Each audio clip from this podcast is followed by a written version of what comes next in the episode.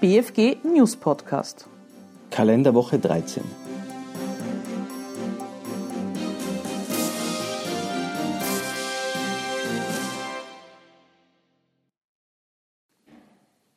Vorweggenommene Betriebsausgaben.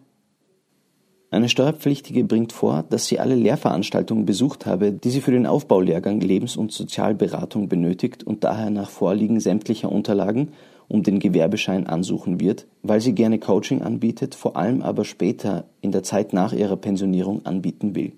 Dem ist entgegenzuhalten, dass dies sehr vage ist, ist doch die Eignung der künftigen Tätigkeit im Coaching-Bereich zur Schaffung einer weiteren Einkunftsquelle mit großer Unsicherheit behaftet.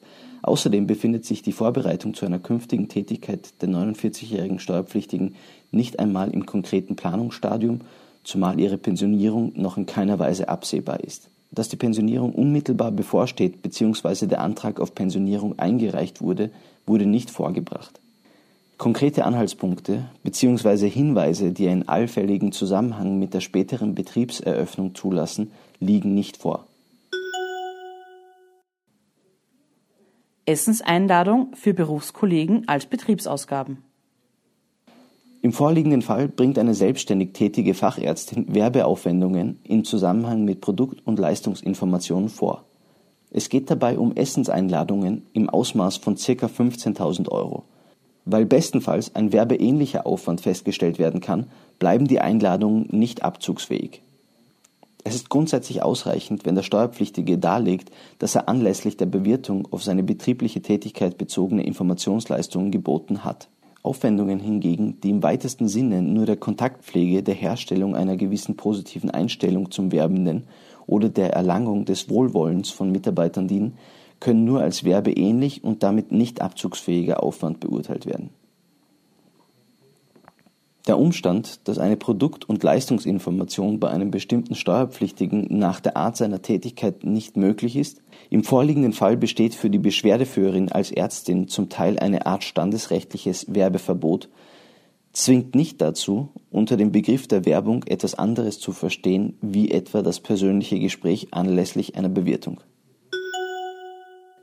Abzugsfähigkeit von Zahlungen aufgrund einer bürgschaftsbedingten Schuldübernahme.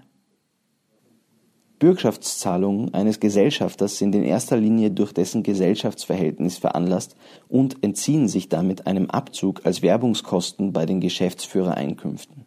Es ist in erster Linie Sache der Gesellschafter einer in ihrer Existenz gefährdeten Kapitalgesellschaft, den Fortbestand der Gesellschaft und erst in weiterer Folge dadurch Geschäftsführerbezüge zu sichern. Übernimmt nämlich der Gesellschafter einer Kapitalgesellschaft Verpflichtungen seiner Gesellschaft, so sind die ihm daraus erwachsenen Kosten grundsätzlich als Gesellschaftereinlagen zu werten, die ebenso wenig als Werbungskosten bzw. Betriebsausgaben abziehbar sind, wie andere Geld- und Sachleistungen, die der Gesellschafter einer Kapitalgesellschaft seiner Gesellschaft zuführt.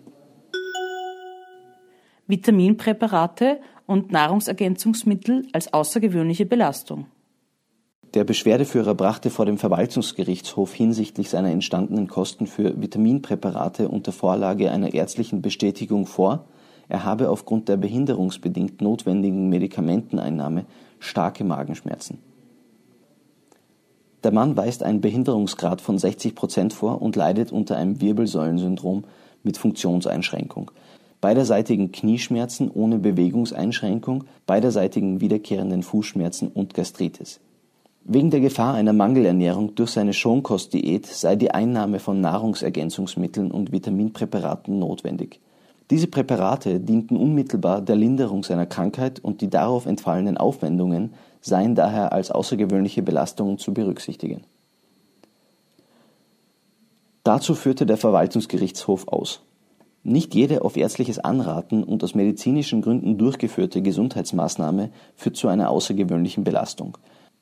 Die Aufwendungen müssen vielmehr zwangsläufig erwachsen, womit es erforderlich ist, dass die Maßnahmen zur Heilung oder Linderung einer Krankheit nachweislich notwendig sind. Krankheitskosten können nur dann als außergewöhnliche Belastung berücksichtigt werden, wenn sie mit einer konkreten Heilbehandlung verbunden sind, nicht hingegen, wenn sie bloß der Vorbeugung von Krankheiten dienen sollen. Das Bestellen eines ärztlich diagnostizierten Vitaminmangels infolge der verordneten Schondiät wurde im Verwaltungsverfahren nicht behauptet. Auch das Vorliegen eines die Einnahme von Vitaminpräparaten umfassenden Behandlungsplanes war dem Vorbringen des Beschwerdeführers nicht zu entnehmen. Mutwillensstrafe bei fortdauernder Einbringung ungerechtfertigter Ansuchen.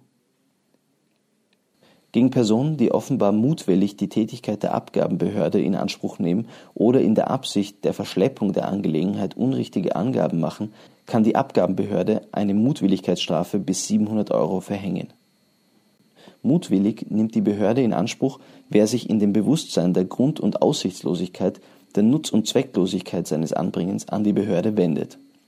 Da die Beschwerdeführerin die abweisenden Entscheidungen der Abgabenbehörden beharrlich negierte und durch stets gleichlautende Anträge unnötige Arbeitskapazität der Abgabenbehörde band war die Verhängung der Mutwilligkeitsstrafe im Grunde nach gerechtfertigt und zweckmäßig